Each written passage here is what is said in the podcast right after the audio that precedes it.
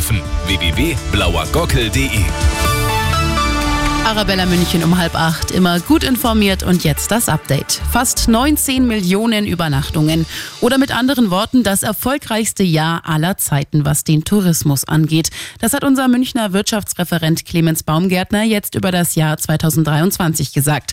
Besonders gerne kommen Touris aus den USA zu uns, gefolgt von Europäern und Arabern. Die geben mit 900 Euro pro Tag und Kopf gut dreimal so viel aus wie normale Gäste.